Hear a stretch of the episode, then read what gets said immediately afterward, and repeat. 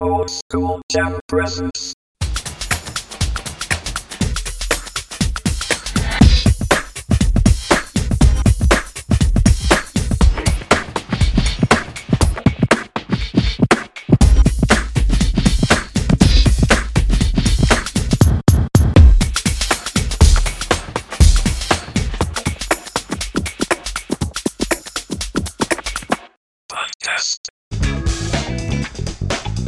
はい、オールドスクールジャム代表の大志です。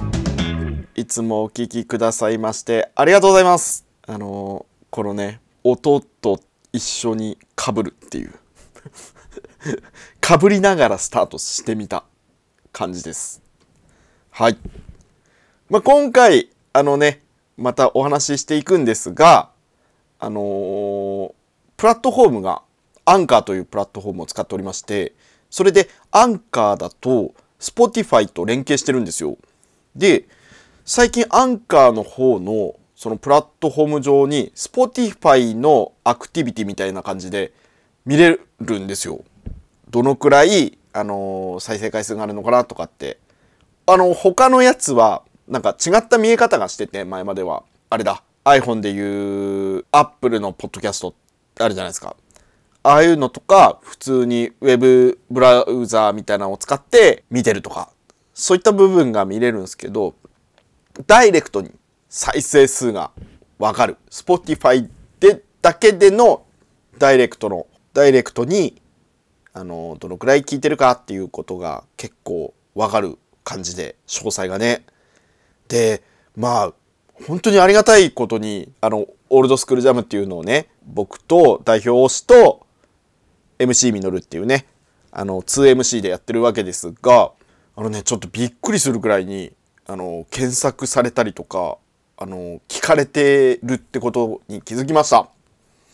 改めてね、本当ありがとうございます。まあね、こう、なんかあんま具にもついてないのによくお聞きいただいているなっていうね、耳汚しになってしまってないかななんて思ってるんですけど、でも本当ありがたいことに、こういうことがね、数字化して分かると、まあ、やってる励みにもなるということで、そしてまたこうね、こないだあのちょっと、OTube なんていうね、ポッドキャストの、あ、ポッドキャストじゃない、えっ、と、あれですわ。あのー YouTube の方にね、上がっている、ポッドキャスト版を YouTube に上げてるんですけど、今、カコトピをね、それもね、ちょっとね、わずかながら変化がございまして、あの、皆さんね、本当こう、愚直にね、あの見て、見たり、聞いたりしてくれていたんだと思いまして、とっても嬉しい限りでございます。で、前回ね、反重力プラットフォームのお話をして、まあ、反重力とは、みたいな感じでやってたくだりが、まあ、ぐだぐだすぎちゃって、あの、実は言いますと、ちょっと冒頭からね、話ずれちゃうかもしれないですけど、実は言いますと、あれ、2回撮りでね、収録していたわけですよ。2回撮りで。で、1回目の収録の時、1回目の収録の時ですね、実は、あのね、この Zoom っていうね、音声をこう収録する機械を使ってるんですけど、そこにメモリーカードが入っておりまして、まあ、ずっとずっとで 累積されていくと、まあ、メモリーカードいっぱいになっちゃうじゃないですか。まさにその現象起こりまして、あの、冒頭、どのくらいだろう？分とかぐらいしか取れてないみたいな感じで。で、結局1時間ぐらい喋ってたわけですわ。ね。で、さあこれを編集しましょうと。パソコンの方に取り込みます。で、音声ファイル、あのー編集ソフトに、それをこう、移動ささせるわけですわ。ファイルをね。読み込ませる。それをやった時に、まあ、10分足らずと。うわ、これどういうことやねんって思うじゃないですか。で、まあ、結果、まあ、あの、容量がいっぱいだったっていうことだったんですけど、それがもう、日が変わるぐらいな時だったんですよ。で、もうだいぶへやってなりますよね。で、まあ、時間がね、ちょっと、この間も言ってたんですけど、こう、ダンスの方のイベントもあったりとか、こう結構、やることがいっぱいあって、タイトなスケジュールだったんで、まあ、その日しかできない、みたいな収録が。だから、まあ、眠い目をこすりながら、2本目、まあ、あの、実際に皆さんお聞きになったのが、2回目の収録の音源なんですよ、あれ。で、まあ、やるじゃないですか。やった後に、まあまあまあ、ろれつも回ってないですわ。眠いですし。目もぼんやりしてますしね。で、脳の回転も遅いと。それで、編集作業もそのままぶっ続けでやったわけですわ。だから、まあ、編集切るところが甘かったりとか、ね、何言ってんだろうみたいな風になったりとかって、もう超やべえやつを上げていたっていうね。本当であれば、ちゃんとね、あの、もう一回聞いて、あ、ここダメだなって思えば、編集をね、さらにもう一回編集し直すってこともするんですけど、前回に限りね、本当に雑な感じのまんまぶち上げてしまいまして、本当に申し訳ないと。はい。今回はそんなことないようにね、サクサクサクっとあのお話進めていくんで、あのー、前回聞いてなんだこれなんだこいつってならないようにあのぜひぜひね今回も今回はちゃんとするのではい。今回からはちゃんとするのであと相方のミノルともちゃんと話すのでね。そこら辺もお楽しみにしてみてください。続いてはこちら。バスン今回のトピックはですね昆虫は地球外生命体？と題してね、お送りしたいと思います。まあ、昆虫って言ってもね、まあ、昆虫も動物ですからね。分類分けするとね。はい。で、昆虫ってなんかまあ、ね、あの、好きな人は好きだし、まあちょっと、えって思う。特に大人になるとね、ちょっと昆虫からこう遠ざかっていくわけじゃないですか。ね。コンクリートジャングルの中にね入っていくわけで、もう野生味は溢れてないと、ね、昆虫もちょっと毛嫌いしてしまうと。はい。まあその昆虫の起源って何なのっていう。昆虫ってどうやって進化してきたのとかってそういうところにね部分にフォーカスしましてまあ昆虫は地球外生命体なのかみたいなねトピックを設けてお話しします。現在生息している昆虫の99%は羽を持つ有歯昆虫と言われておりますと。99%ですよ。99%が羽がある。なかなかそれもちょっと興味深いところなんですけど。でその中でもまあミツバチねよくミツバチはあのね本当に絶滅させちゃいけないよなんて言われていますがそんなミツバチ世界のほとんどの国の食料、まあ、約90%を賄っている100種類以上の作物種のうち70%の受粉を行っていると。ミツバチハッチがねですよ。アメージングですね。はい。で、そんなミツバチにおける、まあこうね、偉大なあのお方、アインシュタインです。アインシュタインの言葉でミツバチが地球上から消えたら人類はあと4年生きられるかどうか。なんて言葉を残すほど人類にとって多大な影響を与える昆虫たち。はい。まあ種類の多さも最多進化過程がない、まあ、昆虫とは宇宙からの使者なのか？そんな感じなんですよはいちょっとねなんか昆虫って言ってまあ今ね昆虫食なんてもう言われておりますが、まあ、何かと話題でございます。ね。で昆虫がねなぜまあなぜその進化の過程どうなのっていうところにちょっとずつね目を向けてお話ししていくんですが地球上の生物上で最トとなるで約100万種以上と言われている。100万種です。地球の生物上で最多となるね。100万種以上と言われて、2位の魚類約3万種をぶっちぎって多い。そう。100万種と3万種ね。1位がまあ昆虫と言われて、まあ2位が魚類。まあちなみにね、我々人類、哺乳類は約6000種とされ、最下位の結果になっているわけですわ。はい。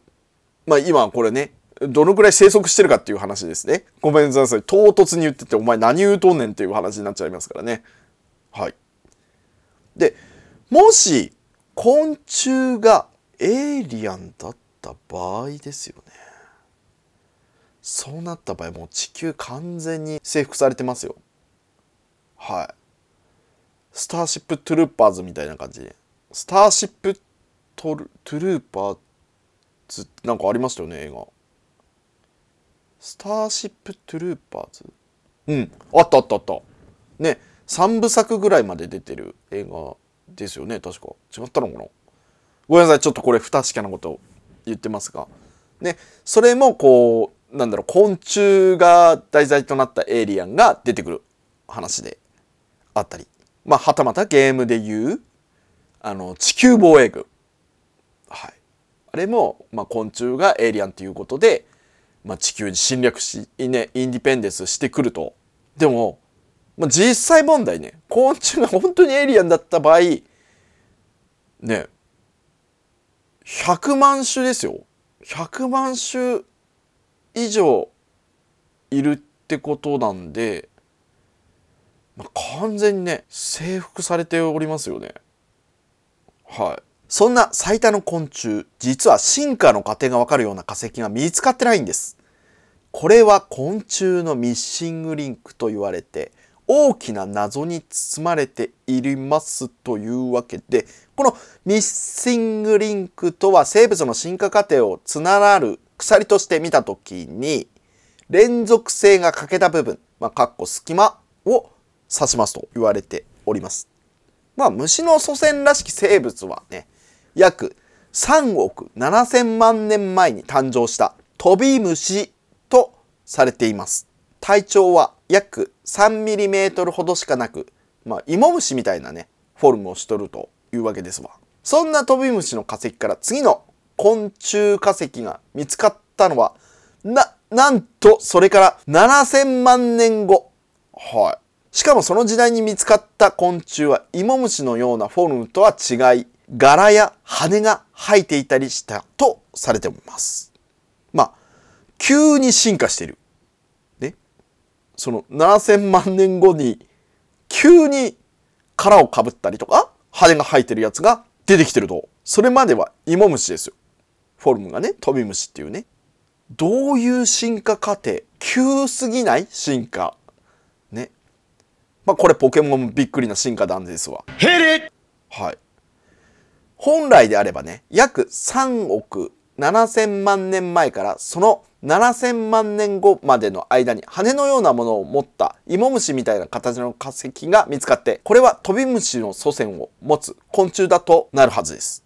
しかし、トビムシ誕生からその7000万年後の間に、トビムシとその後の昆虫たちの関係がわかる化石は見つかってないと言われています。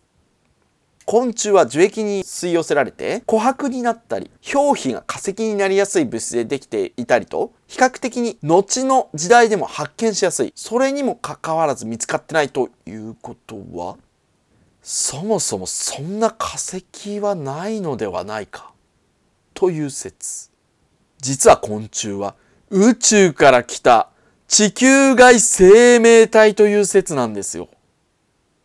ミッシングリンクの間に昆虫の祖先が付着した隕石が落下。生き残った者たちが地球の環境に適応して進化していった。これはパンスペルミア説と言われて宇宙空間に漂っている微生物の胞子が隕石にくっついて地球へ降下。からの進化していくという仮説になります。やはり昆虫は地球外生命体なのか？昆虫は体の作りが地球に住むその他の生物とあまりにも違うという点。昆虫とその他の生物の一番の違い。それは変態すること。変態って？はい。違いますよ。その変態ではないでございますよ。あもうピピンとねあの僕の頭にも脳裏、うん、脳裏にも浮かびました。MC ミドルもね、完全変態です。はい。が、まあ、そのね、変態とはどうやら違うようでね。はい。ありがとうございます。すいません。ちょっと小芝居打っちゃいました。すいません。でも、あの、相方のみのるちゃんは、まあ、完全変態ということで、そこだけね、あの、留意していただければと思います。まあ、そんな話はさておきですわ。まあ、幼虫がさなぎになり、羽化してカブトムシになるプロセス。それが変態の中の完全変態とされております。昆虫はその過程で体を一度ドロドロに溶かして再構築する。全く別の何かに変わることが地球上の生物の中では唯一可能なんです。昆虫とは。ちなみにトビムシは無変態です。そしてそれぞれに独立した脳を持つ昆虫。厳密には神経節って言いますが、これを分散脳と呼び、昆虫の体、頭部、胸部、腹部に備わっています。簡単に言うと頭部、腹部を切り離しても胸部にある羽は動いている。まさにアンビリバボー。脊椎動物にはできない品物です。ね、ちょっと怖いっすよね。頭とね、足がこうもがれた状態で体がめっちゃ動いてるなんつったらね、なんだえエクソシスト？みたいなね、もうちょっと怖ってなっちゃいますからね。まあ、さらに脊椎動物とは異なり外骨格の構造になるということです。簡単に言えば筋肉ではなく硬い殻で骨格を形成し内臓を支えるというもの。この体の作りでは筋肉が外骨格の中に収納されるために虫は大きく進化することができないとされています。まあ、ただし昆虫は肺を持たないものなので大きく進化できないとも言われております。まあ余談ですが人は大量な酸素を運ぶのにヘモグロビンを使いますけど昆虫はねヘモグロビンを使わないのでまあ血は赤くないと。血液とリンパ液と組織液が混ざっていてまとめて血リンパという言い方もされておるようでまあこの血液がね透明だけど昆虫が食べたものによって黄色色や緑色に見えることもある。虫をねちょっとまあ潰すっていうのはあれはちょっとねグロい表現になっちゃうかもしれないですけど。まあこうちょっと口からとかねその体内から出たものがまあ透明だったりもするんですがその食べてるものとかによって黄色だったり緑だったりとかね。まあイモムシとかまあ結構そうですよね。なんかちょっと色がついたこうものを出してるけどあそれ血液になったんだみたいなね。はい。まあ人間でいうところ、まあ、血血ですわ。まあ血はねヘム鉄っていうかねを使ってヘモヘモグロミンのヘム鉄を使って酸化した結果赤くなると言われる感じでございますわ。はい。と話ちょっとねだいぶそれちゃいましたが、まあ明らかにね、地球の生物としては異なる進化、変化をした昆虫。やはり地球外生命体なのか？だがしかし解明できないからこそ真実を追い求めるのが科学者の坂。そうです。魔界投資サッカー。はい、ありがとうございます。魔界投資サがね、めちゃくちゃやったんすよ。僕がね小学生の中学年多分3年から4年生になる時ぐらいにねあのゲームボーイ初代ゲームボーイですわ。あのな何色っていうの？あの白黒画面でさあの初期のあのちょっとピンクっぽい AB ボタンがあってね黒十字キーでねそれで出たんですわ。魔界投資サガって言ってね。塔の中 を最上階を目指してね進んでいくようなゲームだったと思うんですよ。で玄武白虎朱雀とかね。そういうね四天王が出てくるんですわ。塔の中にね。それを倒してね。まあ最後に神が出てくるって。神降臨みたいなね。はい。まあよくやり込みましたわ。そっからねロマンシングサガとかねそう派生してものが出てきたっていうね。まあそんなことはさておきですわ。ごめんなさい。昆虫の話に戻りましょう。そう。まあね、真実を追い求めるのが科学者の差がということで、昆虫のね、宇宙起源論争を覆す新事実がね、解明され世の中を賑わしたとされております。実は昆虫の起源は4億8000万年前だったということが明らかに。バスンあれ？なんか、1億年くらい、1億年ぐらい、ま、前にいいるいるんじゃね？みたいな。ね。飛び虫はね、3億7千万年前なんつって言ってるんですけどね。まあ、これがですね、世界13カ国43の研究機関から名乗りを上げたおよそ100人もの国際研究チームが100種類以上の昆虫の遺伝子を解析、膨大なデータを分析して厳密な統計図を作成。昆虫が多様化する年代を測定するために37種の化石を使って調べたところ、昆虫の起源は、な、なんと約4億8000万年前に遡ることが判明した。と、となると、トビムシは昆虫の祖先じゃないのか？ってことになりますが、大元の祖先に近い生物であることは間違いないと。しかし、それとは別の文化を遂げ、昆虫が多様な種類のものに進化したと考えられていると。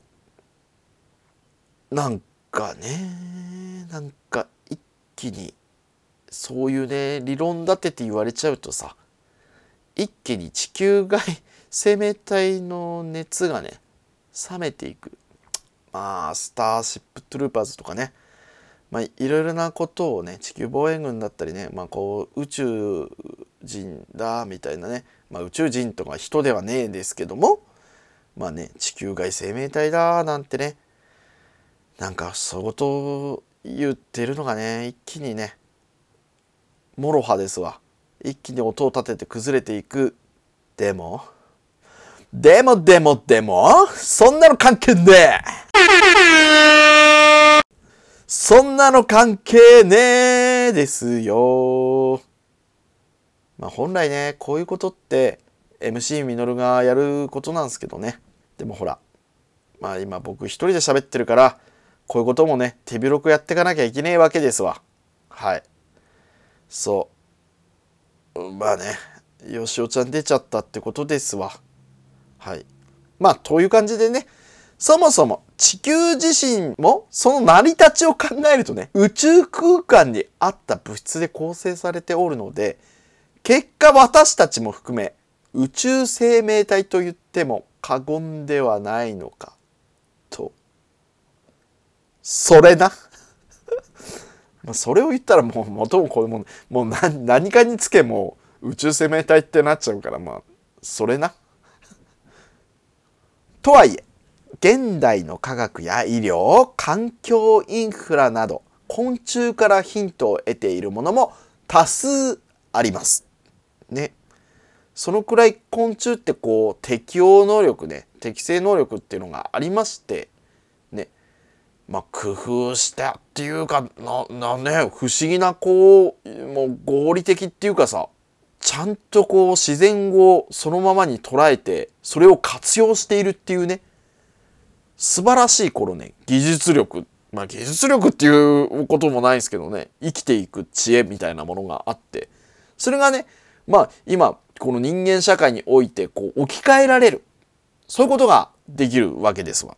だからその技術のもとにねインスパイアされてこう何々の仕組みを使ってこれに落とし込みましたっていうことが、まあ、昆虫からヒントを得てるってことがあるんですよ。はい。まあそれとは別にあのまあ皆さんこうちょっと気嫌いするかもしれませんが、まあ、ゴキゴキブリねゴキブリだってねその進化の形は変えずにこう生きながらえて生きた、まあ、適応能力があるゴキブリちゃんですが生命の危機に直面した時になんとね IQ340 を超えるとかね言われておるわけですわ。まあギレンザビと同等かそれ以上みたいなね。ジークジオンですよね。はい。ゴキジオンってなってるわけですわ。まあね、ジオンとね、ゴキブリを一緒にしちゃダメだと思う。多分。あのね、本当にすっげえ矢面に立たされると思うよ。ガンダムファンに。とは言っても僕もガンダムファンなんで、本当にそれはなしということで考えていきましょう。ゴキブリとはね。でも IQ340 を超えるっていうね。まあものすげえ、だから、あいつら頭いいとかさ、思うんすけど、やっぱその瞬時にね、生命の危機を考え、ね、会話見ると、まあ瞬時に覚醒すると。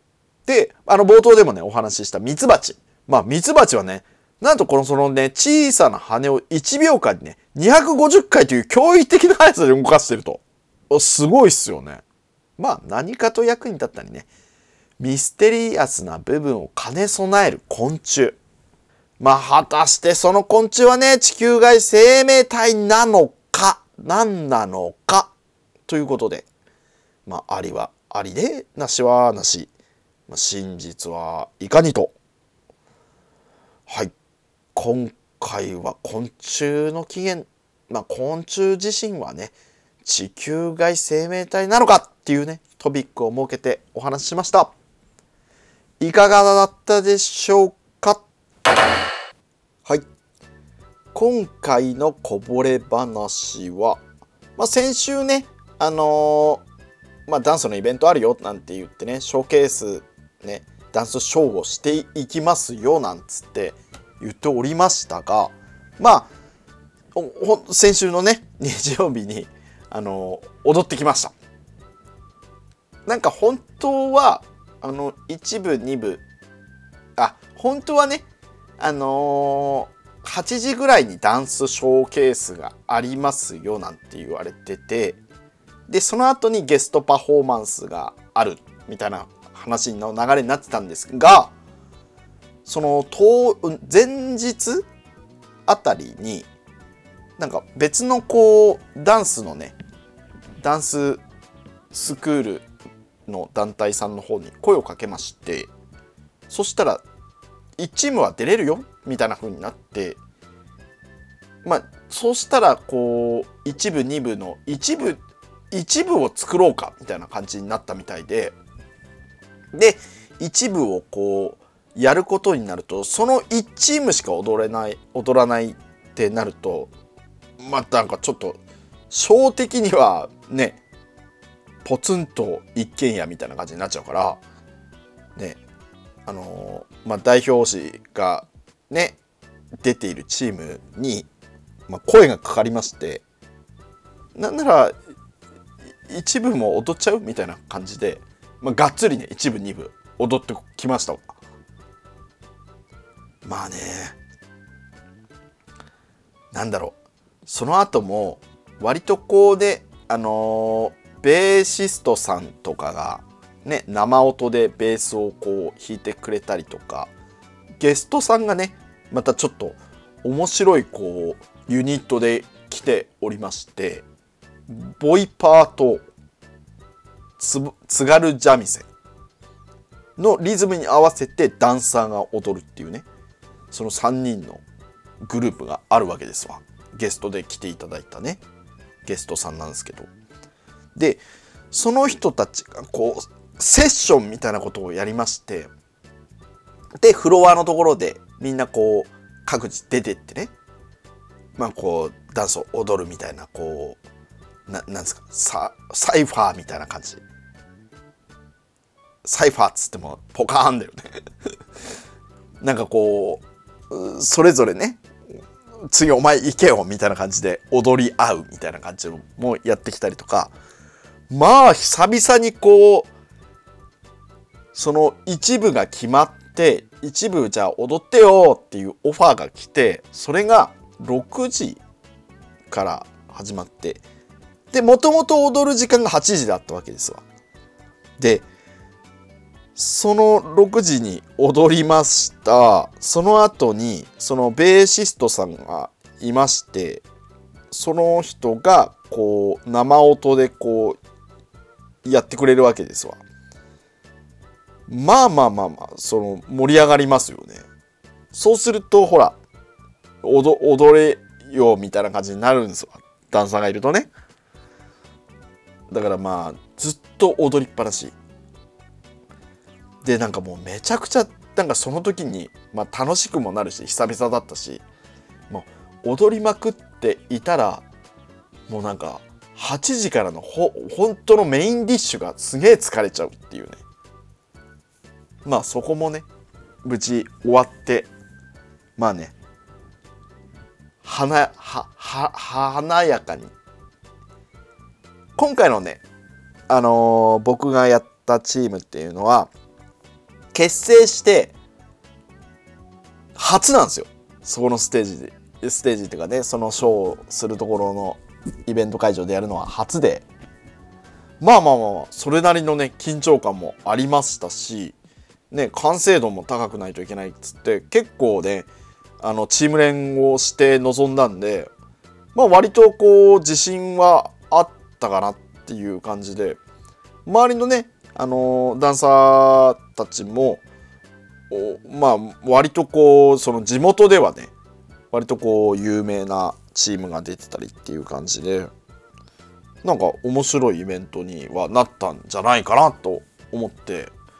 であの楽曲をねこう曲編して踊るんですよ。ショーケースってまあ大体3分半ぐらいなんですけどまあ僕らのチームなんですけどまあ夜遊びのねアイドルで踊るっていうね推しの子のね歌だよ。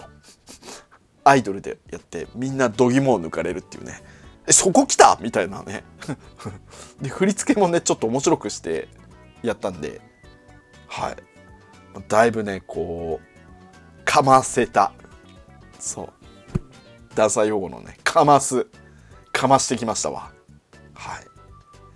ということでまあその代わりねすげえ疲れたんですけどね。ね日日曜日なことなんで月曜日から普通にねまたあの作業があったということなんで。まあそういうことでまあねあのこんなね雑談を楽しみにしてくれる人がもしね聞いていただけるようなねあのリスナーさんがいれば本当に光栄であのこんなことがあったよっていうことをね報告できて嬉しい限りでございますわ。はい。でまあこんなにねことをグダグダグダグダ喋っててもしょうがないんでいつもの締めをしておしまいにしたいと思います。ではいきますよ。バイ Thank you. おバッチリ出ましたわ。はい。なんかねなんか久々にそのななんていうんですかクラクラブっていうまあババーのところでこうイベントをしたっていうところなんで、まあ、ちょっとこうななななんていうんですかね。ちょっとクラブっぽい感じにはなっている。雰囲気はねそういう感じでななってたんですけどね。はい。なんか久々にねもうねいろいろなダンサーとこう触れ合う機会があって、まあ、ちょっと刺激的だったっていう感じでしたね。はい。以上です。おしまい。